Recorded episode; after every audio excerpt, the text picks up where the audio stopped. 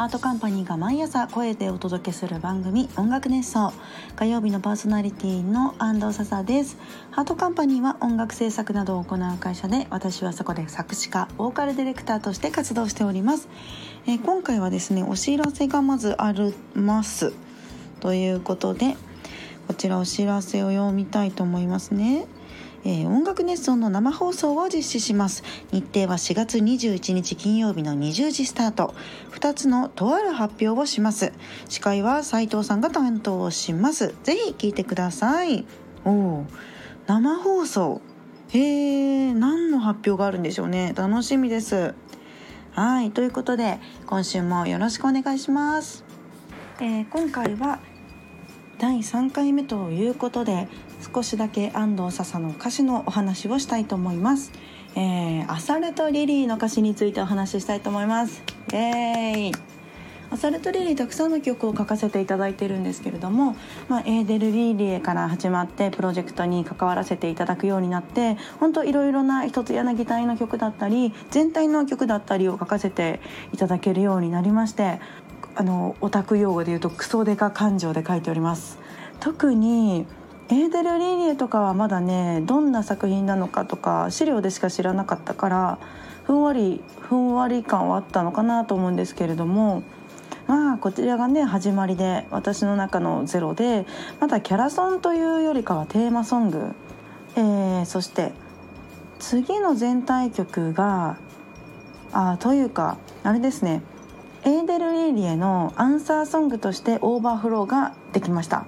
こちらはずっと書きたかったテーマをリレー目線で書いたよっていう感じなので実はこれ私の中の気持ちに気持ちのストックとしてずっとあったテーマでうんすごく何て言うのかなこの気持ちをどう表現していいのかわからない時嬉しい時とかに涙が涙としてふわっと出てくる時ってあるよねみたいなことを書きたくて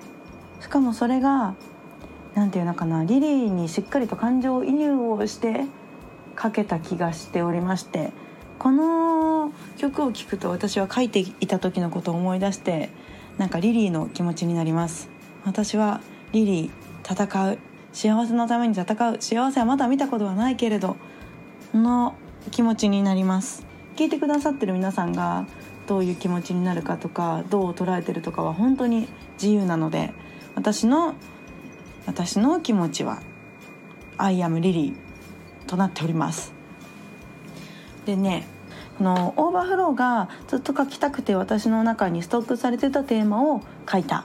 わけなんですけれどもこの次に書いた「つぼみの中の奇跡」こちらの曲はもうまるっきり新しく書きました。アサルトリリーの世界だけに浸って書きました。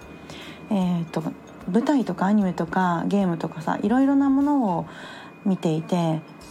最初はそのエーデル・リーレを書いた時は資料として読み込もうと思って資料として読んでたんだけどもうこの時期になると資料として読むというよりかはファンとして摂取しているみたいなぐらいにちょっとのめり込んでいたのでファンとしてアサルト・リーリーの、えー、作品などを見た時に感じたものを出せたんじゃないかなと思ってます。まあ、ファンとして書いてるからそのアサルトリリーへのね気持ちの走り書きメモみたいなのがちゃんとこれはね残っていてボツになった歌詞とかね。もう実はこれあるんですよ。あこれボツになったっていうのは自分の中でこれはハマらないから今じゃないなみたいな歌詞も残ってるメモがあったんだ。あったんです。なのでちょっとつぼみの中の奇跡のお話をしたいなと思います。使命感ですとかあのリリーは花びらの一つっていうテーマがあってそれをもうこの「リリーが花びらの一つ」っていうこのワードとてもいいなと私は思っておりましてこれをねしっかりと伝えたいしっかりと美しくでもこの曲調に合わせて爽やかに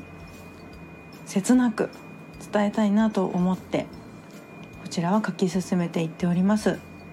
リリーは花びらの一つっていうテーマにある通り花が咲いて花びら花びらがいっぱい集まって綺麗な完成されたお花になります。そういうイメージで最初捉えていたんだけどリリーのことを考えたりしてるうちにちゃんと完成された一つの花としてのリリーたちというよりかはまだ悩んだり葛藤して悲しくなったり辛くなったりまだ未熟なところがあるのが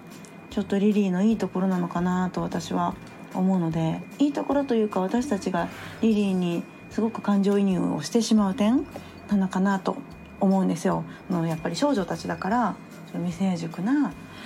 感じがねあるのかなと思っててなので私は咲くための準備をしているのかなリリーたちはというふうに捉えましてうん。咲くための準備ってことはまあつぼみの中にいるのかなリリーたちがこの身を寄せ合って一つのつぼみの中にキュッて抱き合っている抱き寄せ合っているというような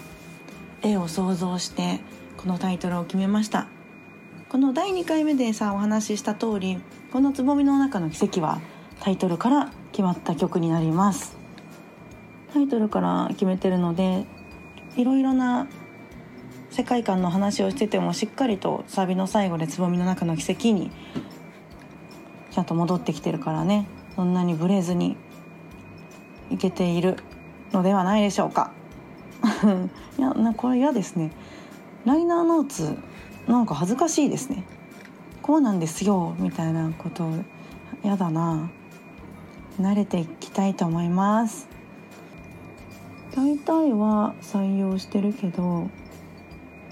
あ最初はこの「てててててててててててて」のカッコの部分をしっかりと私言葉にしてるね教えてこれを何て呼ぶのわずかに痛むだけど希望ひたすら一歩先がたとえ負けないよ前に向かう暗闇だとしてもって書いてある。あれ本ちゃん違うよね。キラキラとかそういう繰り返しの言葉にしてくださいって言われてそう変更した気がする。この B メロ結構言葉数を最初は多くしてコーラスにも意味を持たせたの持たせてたんですけどでもそこをあえて文字にしない方がいろいろな想像が膨らんでいろんないろんなレギオンが歌うことになってよりレギオンごとの意味がしっかりと持っているようになったのはここを抽象的にしたからかなと思ってるのでこういうこともあるんですね。結局良かったというね。結局直して良かったパターンです、うん、あと目もつながっているってこういうことを使命のように一つの花になるって書いてあるけどこれはどこに入れようとしてた言葉かは分かりません。わかりません。やっぱりメモ帳で書いてるからさペンペンでシャッシャッシャッってやってないからどの位置に書こうとしてたんだっけ？っていうのが分かんないね。はい。ということで本日は「つぼみの中の奇跡」の裏話をお届けしました。ありがとうございました。ではえー、ハートカンパニーがお送りする音楽熱奏第3回目安藤笹の番。以上です。ありがとうございました。また来週。